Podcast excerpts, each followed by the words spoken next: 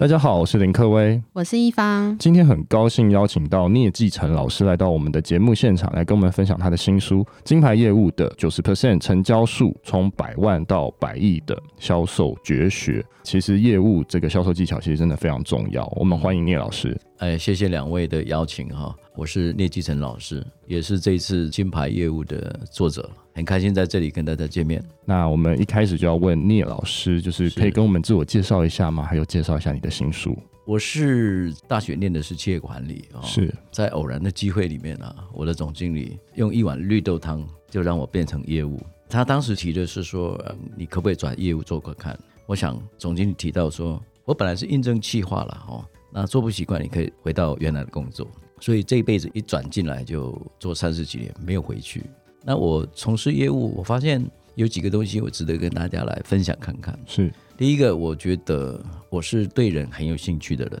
那我对人跟人之间的互动是比较敏感。那我本身的座右铭在业务的领域就是永不放弃。对，那你很难让所有人接受你，可是你起码。要把你现在做的工作当成是你的使命，当成是你的理想，嗯、那当然也可能是你人生想追求的目标。那我在职场其实是工作了二十八年，才转做讲师跟顾问。到现在为止，我觉得我很时常站在第一线。也许我过去的那个年代哈，是一个没有手机也没有电脑年代，可能跟现在做又不大一样。对，那我们今天就来互动看看，好的观念是什么？那我想问一下，老师的新书大概是在讲什么样的类型啊？Uh, 我的新书里面基本上有四个结构。第一个有三十篇的故事，是每一篇的故事都是发生在我自己身上，或者我身边的朋友、同事、客户。那第二个就是这个故事，我想导出我对这件事情，如果以现在角度来看，我的心得是什么？嗯、那第三个部分就是，有时候我们看到很多事情的时候，会有很多的感觉。但是好像不能跟我们自己的生活跟工作来结合得很好，所以第三个重点放在，如果你要去实践类似这些心得所要的东西，那你的行动是什么？所以第三个重点是在讲行动规划。对，那最后第四个当然就是整篇故事完以后，我就有这一篇的摘要。好，那这个摘要里面我还留，基本上也会留三分之一让读者自己来写。嗯哼，所以这本书基本上就四个结构：一篇故事，然后一个读后心得。行动规划，还有课后的摘要，整个书的架构是这样子。了解。那我想请问老师，就是因为现在都在讲电商，嗯、那在经营电商品牌的过程中，我觉得是商业开发或商务的开发其实不可少。对。那请教一下老师，业务成交的心法到底有什么样的方式可以达到嗯直接成交，或是有更好的方式？嗯嗯、基本上哈，做业务哈，每个人有每个人的工作方式。我比较喜欢的方式是几个，第一个当然就是你一定要想办法帮顾客做决策，因为顾客虽然他有购买的需求，可他不见得对他所购买的东西跟他真正的需求，尤其是他很期待的东西，嗯哼，是不是非常的 match？他不一定很清楚，他也许是朋友介绍，也许是哪里看来的资讯一时的，所以你如何去帮客户做决策，这是一个重点。那最重要，我的业务心法叫改变他的认知。一个人他的行为是根据他脑筋的认知啊，我对这件事情我是怎么看的？对，同样一件事情，比如说啊，最近啊发生这什么意外，什么意外？可是每个人解读不同，所以虽然要帮他做决策，但是你要从。他的认知开始，所以你一开始要挖他的认知，即使是电商也是一样。你在做 marketing 的时候，在做市场形象的时候，你怎么样去影响客户的认知？对啊。那第二个就是要过滤一下客户的一些意见。嗯哼，他有时候会反映意见或者跟风。那这个重点是在找出课题，就是找出商家本身的课题，或者是买方消费者的课题。有时候他不是很清楚，他只会讲我的问题。或者我的需求，可是他不见得是所谓的真正的课题，对，他没有理清楚。也就是说，问题的本源是什么？尤其是发生在他自己身上，你为什么要买这个商品？买了要做什么？你觉得买的这个东西可以带来什么样的价值？他也许没有想到，所以他不知道他的课题是什么。那如果不知道他的课题的时候，他这个购买的忠诚度就会受到影响，他不一定会很持续，因为有一段时间他认知又被带走了。对，所以第二个你要好好去过滤客户所提出来意见。我想电商有时候会很多的 user 哈，他会做一些 comment 或者是什么点评之类的。那那东西怎么去参考，怎么去过滤？可能你们自己或者是卖家好了，卖家本身要去找出他自己的核心哦，然后去过滤客户的意见，对，真正找出双方可以有交易可能性的课题。这是第二点。那第三点当然就是你要给顾客很扎实的资讯。我们常常以为我 deliver 出去的东西，客户就 accept，他就接受了。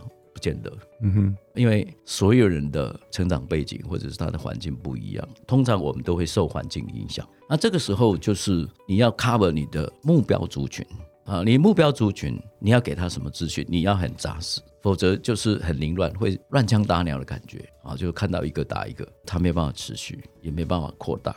那这个重点是在你给资讯的时候，你要抓出来，我们叫做探讨疑虑。把客户他所担心的事情，或者他会很怀疑的东西，或者不够确定的东西啊，把它找出来。所以你要给充分资讯，人家才会反应。如果给的资讯不够充分，他反应的问题就是在空中乱飘。嗯哼。那第四个就是要主动去满足顾客的需求，这个重点抓在客户的期待。那以前我们听过有一个叫做冰山理论，你看事情的都是冰山上面的一角，我们很容易从一个人的外在表现。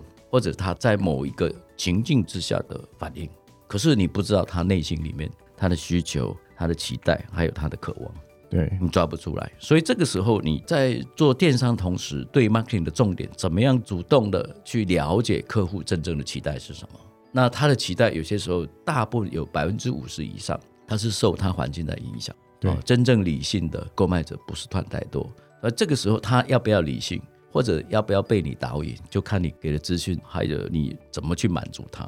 而且满足的过程当中，通常我们常常讲要洗脑嘛，类似洗脑的东西，你不能丢一下就觉得全天下人都会看到或者是接受，所以一定要持续一段时间。我在心理学里面也常常讲，就是通常一件事情要做到五次到六次，它的 turning point 会变很大，对，会比原来的 double 以上的感觉。所以这件事情，如果你没有做到五次到六次，其实对很多人来讲，其实不见得放在他的脑筋里面。嗯哼，这是第四个，就是你要主动满足。他重点就是要满足对方的期待，对，不是只有他现在的需求而已。嗯哼，有些期待，他夜深人静的时候，他会想，哎，我干嘛要买这个东西？他会突然出现理性。但是如果你能抓到他比较中长期的期待的时候，我们常常讲一生的梦想。我就是要拥有这个东西，我就像女生要拥有，我要拥拥有 LV 啊，对不对？哦、嗯，那男生我要有双 B，那这种东西才是真的他的期待。有些事情表面上看起来他是在购买这个东西，那实际上最后两个东西摆出来，他还是选择他期待的东西，或者他内心渴望的东西。那最后一个就是要带着解决方案。有时候 deliver 一些东西，可是客户他 how to make decision，他没有办法做决策，那你起码要提供 A 案、B 案、C 案一个 package，让他去做选择。导引他思考的方向，所以我们稍微整理一下：第一个当然要帮助客户做决策；第二个是过滤顾客的意见；第三个给顾客扎实的资讯；第四个主动满足顾客的需求；最后一个要带着解决方案来。嗯、我想整个 marketing 就是我们成交几率，如果你能够照顾到这五大项，也许你的成交几率就会比较高。这是我的意见。所以等于说，这五大项都是要提前准备，然后要让客户知道说，哎，你好像有在做功课，然后让他知道。哎，这些东西是给他让他有选择的。哎，这个部分还可以拉出来谈一个主题了。其实我们常常听他讲，你做任何事情要 P D C A，a Plan, Do, Check and Action。对。可是，在我的看法里面，这样是不太够。你在 P 之前，起码要有两个 S。第一个 S 叫做 Study。是。你一定要对于相关的领域的东西，你要进行至少哈、哦，你觉得可以满足百分之八十人，就是说一般大众他所应该要得到的资讯，你要 Study。或者了解它的 trend，就是叫趋势啊。那第二个就是 strategy，你 study 完你要有策略。我的策略我是攻哪里？我的攻哪个市场？我市场要怎么抓？或者分阶段性。如果没有这两个 S，你 P 是很难 P。我刚开始出社会的时候，我想当企划，我真的气不出来啊。对，因为你没有前面的东西，又没有经验哈。然后 P D C A 完后面还有两个 S，A 是叫 action，你后面那两个 S，第一个 S 叫 system，就是说你做任何事情要有系统。它系统基本概念就是环环相扣，缺一不可，要够严谨。那系统是怎么架构？有时间的因素，有要素。那最后一个 S 叫 Share，对，就是你要 share 出去。我们常讲就是要宣传嘛，分享要 deliver。传哎，对对对对。那这样子的话呢，我觉得会相对比较严谨啊。了解。那想问一下，通常都是怎么和客户沟通？就是品牌或是产品的价值，嗯、那有哪些是需要注意的地方吗？我想这个部分哦，可能我们可以回到哈基本沟通的技巧上面了哈。那当然，你先把沟通的基本的动作做好的时候，再把你们公司的产品、服务或者是价值放进去。那不断的在这里面做 brainstorming，也许就比较好。那我提供几个了。第一个就是要掌握确实的需求，比如说做电商，你可以透过很多的问卷，提供一些诱因，让客户愿意在上面表达他比较内心真实的东西、需求的东西。对。然后你可以问很多的问题，问追问式的题目，不要问题没有相关。也许你一段时间就丢一个主题，然后就追得很细，去问客户的确实需求，不要一下让他回答太多的问题，但是每个问题又不太有关联。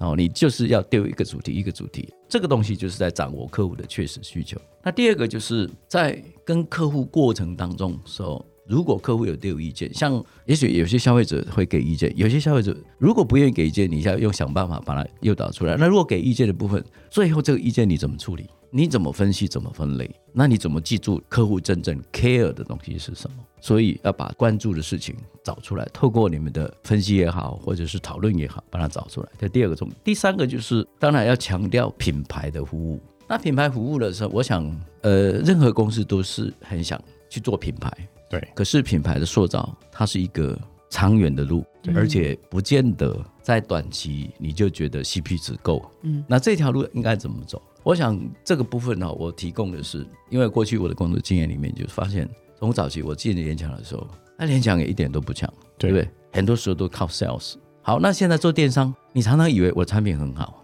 你想靠产品，然后看到产品里面又有一个王道叫做价格便宜，就好像可以做，嗯，对不对？你就会走这条路，但是它不是品牌的路，你可能就要去告诉你的目标客户群，我的品牌 story 是什么。我的故事，对，我有什么使命？那我现在遭遇什么挑战？我有什么挫折？但是我开发这个产品的过程当中，有什么事情让我很感动？在这里多强化。所以我们现在已经看到很多文创的东西，他都会写一些啊，上一代怎么来的啊，我的爷爷怎么样，然后我妈妈，然后我们中间经过什么，他都是在呈现这个品牌的 why，嗯，为什么，而不是去强调 spec what 是什么。比如说我我现在有什么东西，我东西多好啊，这个功能有多强。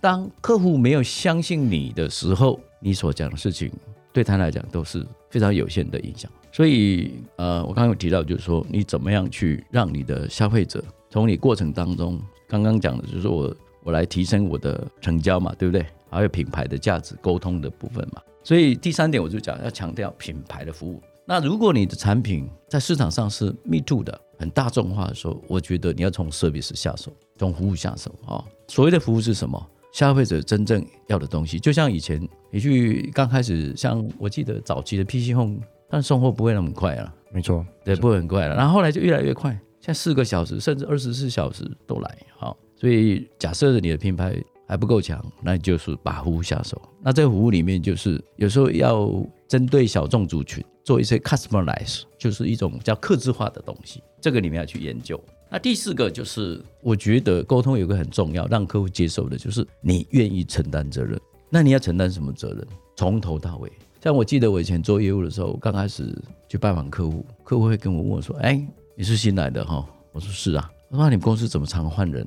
我突然有个灵感，我就跟你讲：“老板，我说老板，如果没有意外，我要做三年，除非你不给我订单。”他说：“为什么？”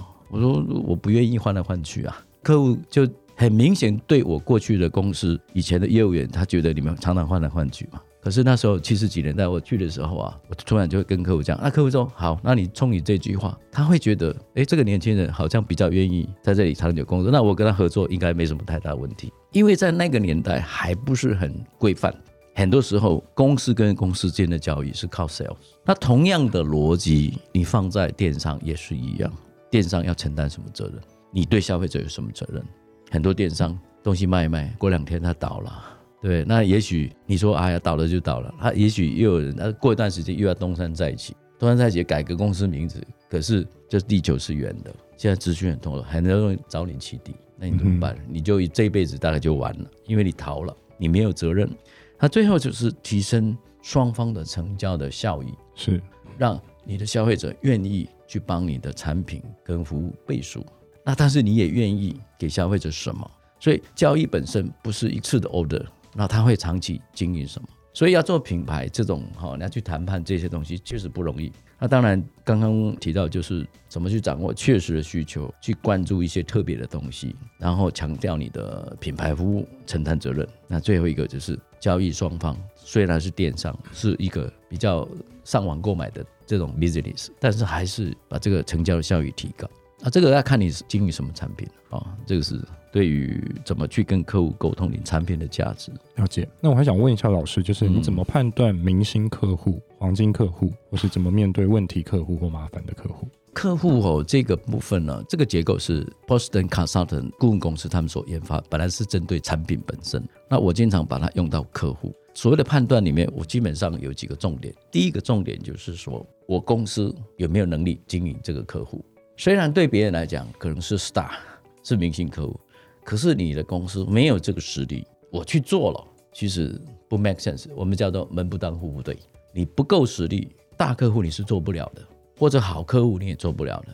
所以第一个一定要先 review 你有没有能力做这种客户。所谓的定义怎么分嘛？哈。第二个就是提到你刚刚提到我所谓的金牛或者黄金客户，基本上它就是能够带来稳定的获利。对。那稳定的获利基本上对你来讲就是 cash cow 金牛的产品啊。那第三个重点就是它符合你公司长期发展需要，而且它本身也具有潜力。那这样的客户基本上我们就可以从这几个角度去定出它 spec，它到底是金牛还是啊我们叫做明星，大概是这样的思考。那问题客户或是麻烦客户，我们常常讲哈，问题客户来讲跟麻烦最大的区别就是，如果按照我的定义哈，问题客户还有救。但是麻烦客就是没救，因为所谓的问题客户通常是，比如说他很快申请进来电商，可是他很久才购买一次，他这种客户对你来讲其实 unstable，嗯哼，所以他不算是我们所谓的明星或者是什么。那这个我归类在问题，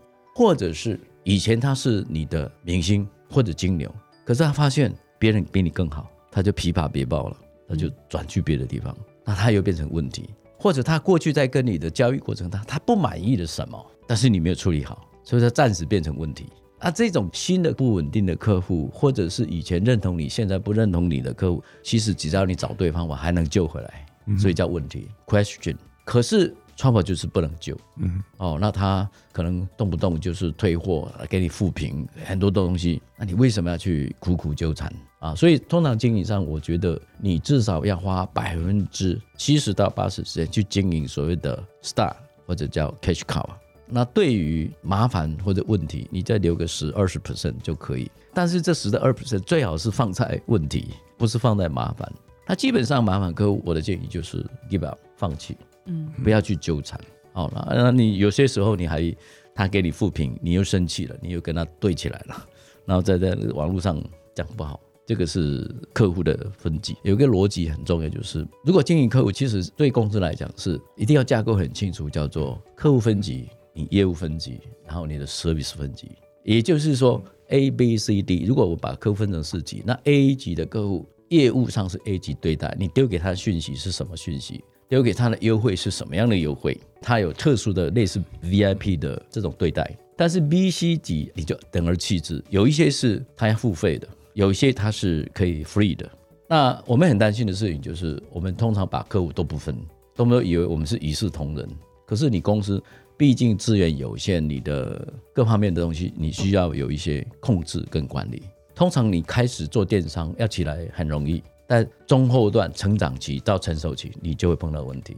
其实跟实体的销售差不多的道理了。哎，那老师，我问一下，刚刚所说的就是 遇到很多的问题客户，那问题客户是不是他问很多问题，代表他其实很有意愿想跟你做一些生意，或是想要成交？我觉得这个部分要看状况了，但是最重点就是说，他所问的问题是不是跟交易本身或者跟你的产品服务是有关的？的嗯、那如果是太偏的东西，其实不见得你要很 care 他的反应了。了解。哎、哦，那我想问老师，就是因为业务过程中常常会遇到谈判的一些技巧，嗯、那谈判有什么样的简单技巧可以教给我们的听众吗？谈判呢、啊，我好像每天都在谈判呢。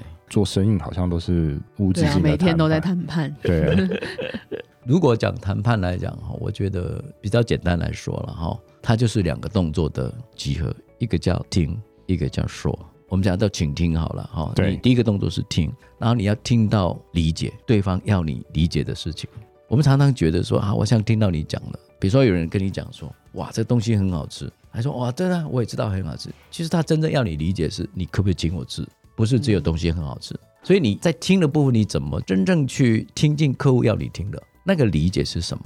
所以你可能要重复一遍，去问他说，你刚讲这句话，我的理解是不是这样子？嗯，那让对方能够确认啊，否则他觉得哇，那你就觉得啊，你这东西好贵哦。那我的理解是什么？我东西虽然贵，但是你公司要提供相对等等值甚至超值的服务给我。对啊，然后我是专属的，那我愿意配高一点的价格。我现在是讲听了哈，那听本身就是要听到理解嘛，哈，也要听到困难。哎，你能不能从他的沟通过程当中听出他真正困难的地方在哪里？他到底哪里觉得麻烦？他为什么要做这件事情？然后再来就是你也要听到对方所期待的事情，理解了，也听到困难了，然后他期待什么？或者他现在有什么事情很 urgent、很头痛？那他期待什么？然后最后一个当然就是你要听到对方哦在情感上的感受，从他语气啊、语义当中或者情绪上的东西，你能不能感受？所以如果你很 care 对方的情绪，你能够听到这个，那我想你在听的这个部分是 OK 的。嗯哼，我们现在在讲谈判嘛，啊，那说第一个当然要说出目的，那这个目的过程当中，不但是表达你的目的，也要让对方表达他的目的。对，好，那你说，也许你刚开始要用问的方式啊，这件事情，我今天很难得啊，我们在这个时间点，我们碰上，我们谈这个议题啊，过去啊怎么样怎么样，未来怎么样怎么样，哎，你怎么样，我怎么样，好，所以第一个就是你要讲目的，第二个讲个理由，那这个理由本身来讲就是。至少很高的比例是为了对方的理由，嗯哼，也许是七比三，这个 reason 本身有七十 percent 是在讲对方，我为了你什么样做啊？那三十 percent 当然也要为了我。那时间的序列就是过去是这样，现在是这样，那我们未来应该怎么样？那是在讲理由的模组。那第三个当然就要照顾到感受的问题啊。有些人你说我东西很好，可是对方就没有预算，或者是说他昨天才刚买一个东西，可是他觉得他买贵了或者买的。不够好，他还有情绪上的问题，那这个时候就有感受上的问题，或者说他带着什么样的思考而来，或者因为什么我不晓得，这个感受问题也是你在谈判过程大家注意到的。通常我是讲，虽然是透过你嘴巴，事实上你是在请求对方给你一些更具体的东西。那第四个东西就是要进行在利益上的比较，而且很具体啊。如果可以数字，你就换算一下，用数字来表达利益的差别。就像我有一次我去换轮胎吧。那有人跟我讲说：“哎呀，你不要换这个轮胎啊！”我说：“为什么？因为这个轮胎的寿命大概只能够跑两万公里到三万公里，大家就磨平了。虽然它比较便宜。那我说：那你你觉得？他说你可以买另外一个牌子。我说：为什么？我说不是很贵吗？可是它可以用五万公里啊！如果这样算起来，其实还划算啊！所以第三个照顾感受，第四个就要比较利益，第五个就是要给出选择。嗯哼，在谈判过程中你要给出选择，你不要让人说你觉得怎么样？太 open 了，前面的东西那你。讲到最后，你又是你觉得如何啊？那你想一下好了，啊，我考虑几天好了，那哪叫谈判呢？你就是要提出 A 案、B 案、C 案，不然你来一个 C 案，让对方我们在给你提供的选择当中，真正在 organize 出来一个最终的一个选择。所以说明目的、讲究理由、照顾感受、比较利益、给出选择。嗯哼，哦，这就是谈判的说的部分。基本上，如果你练习做这样子哦，你就不会太偏。那刚开始的时候，你也许要稍微准备写在自己写在写在。对啊，对对啊，不然你你不知道对方是谁，对方的语气语义，或者是他过去的讲话的主导性很强，你就带走不太对。那虽然我们用在的是电商，那除了对消费者他不讲话以外，你本身还是有进产品的嘛，或者是有时候客户有打电话来嘛，是不是？你还是要进行他他如果他有 argue 的话，也是谈判过程。OK。嗯那我想要问一下，就是如果被客户拒绝的话，是有什么解决方法吗？被客户拒绝，如果讲 principle，应该是可以拒不能绝。那拒是根据事情，绝可能根据人。我这辈子不跟你交易了。嗯，那拒是因为你现在这个条件我不满意，所以心态上你要先想清楚，人跟事分开啊。那你公司现在如果被拒绝，所谓的被拒绝是到底谁应该承担比较大的责任？那，他们会觉得很多公司就觉得说啊，那个客户怎么样啦、啊？这个是好客户、傲客户。但是你心态先想对以后，我们再来思考，我到底怎么样拒绝？那对我来讲，我觉得我做业务的过程当中，或者我以前带 sales，我常常告诉他们，sales 不可以出现负面的语句，你要保持正面的机会，然后等待机会，或者你可以先做一些提供的服务。你被拒绝就拒绝嘛，也没没有人那么厉害，说我所有的东西百分之百的客户都满意嘛。嗯，那拒绝很正常。我觉得如果能够百分之六十成交，其实就很厉害了啊！因为世界上没有任何一个产品说所有人都满意。比如说像我们很满意鼎泰丰的 service，是，可是我们会 argue 还是太贵了。对，不会觉得他的东西是完全 perfect。嗯哼，啊，所以呃，心态上先讲。人跟事分开，他是在拒绝你这件事情所提供的产品跟服务。对，但是我没有决断跟你之间的关系，所以我们心态上先告诉自己也是这样。我不希望跟我的消费者是永远断绝。那对于客户针对事情上的不满意，我们可以 review，我们可以有些改善。再来就是心态上的问题，我如果把它想成假设客户提供给我们东西或者意见拒绝我们，也许我们是一个改善的契机。那有没有我们可以做得更好的？当然，我们常常讲，我们不要一百分，可是起码就 service 的角度来看，我认为百分之八十的满意就 OK，而且是非常稳定，这个就是好的服务了。因为总是有一些少数的他的需求不是我们能够满足的，也不需要满足，或者你满足他，你要付出很大的代价。嗯哼，我是这么想的。所以对于被拒绝也很正常，也没有说一定要怎么样。了解。最后，我想问老师，怎么样带领业务团队？带领业务团队就是它有两个基本的方向。第一个，你要让你的 sales 看到他的未来。嗯嗯，他的未来是什么？尤其像你们比较年轻的一代，我们那时候啊，工作时间可以拉很长，就一份工作可以做很久。或者我从职场上退休，也许我可以做三十年、四十年。那我稍微耽误一下，或者是浪费一下，也许四十分之一。但是你们来讲，你们。因为求学时间拉得很长，有时候念研究所或者出国再回来又是什么，所以你真正进入职场是其实是很晚的。对，但是你的所学的专业可能在市场上能够接受你，大概只有二十年，你的专业已经没有竞争力了。那如果是这么讲的话，那也许你二十五岁出社会好了，你四十五岁你就被 spec out 了，嗯哼，你跟不上步调了，不是你不愿意，所以这个时候你不能浪费。刚刚你问的问题，我怎么样带领团队？所以我会讲很多的。让我们这些员工呢去思考，你怎么看待你自己的未来？我记得与成功有约常讲，第一个是呃要事第一，第二个叫以终为始。我经常要想终点的东西，十年后的终点，那反推到现在，那你每天做的事情，你才有意义哦。要不然你不知道你十年后会变什么，那你今天所做的事情跟昨天有什么不同？那跟明天有什么不一样？没有什么不同啊，都过一天而已啊。嗯哼。但是如果你有远大的目标建在前方，他就知道。我今天跟昨天到明天，我已经靠近我的目标，距离还有多远？嗯，所以这个很有意义，所以我非常花时间让我的团队人知道他的未来，所以我会做一张表，一个 sales 进来，我的表可以让你做五年到十年，每一个年度里面以职等来分，你的收入是什么？那你要具备什么条件？你要贡献什么？你的 KPI 是什么？我怎么 promote 你？我都会写进来，来报道的时候就给他一张。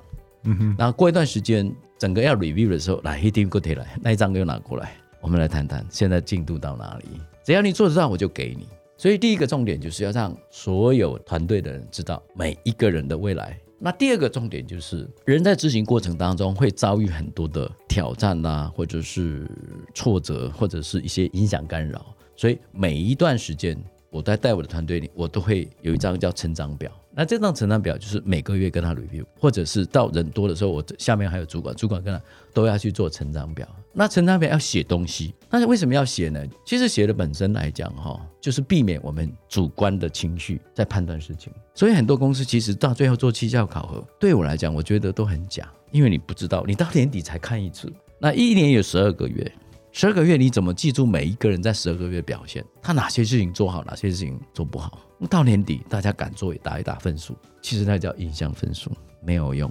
所以第一个看到未来，第二个就要让他看到每一个时段他应该要改善什么，他的自己的问题、优点、缺点在哪里，需要改善什么，这是第二个重点。因为我以前带的男生也开始带男生比较，后来也有女生，男生跟女生又不大一样。男生重点放在你要挑战他，让他有成就感。所以我在领导业务团队过程，我不断的让我的团队人挑战一些事情，或者塑造什么样的成就感。比如说我我我我有一段时间，我记得我是在礼拜一的早上，我一大早八点十五分我就成立叫成功业务的讲座。然后这成功业务讲座就是你必须在上个月表现很好的一个到两个你来分享。啊，一开始大家都好像觉得没有什么啊，干嘛要这样子？后来有人来争取了，哎，什么时候轮到我？因为他是一个 honor。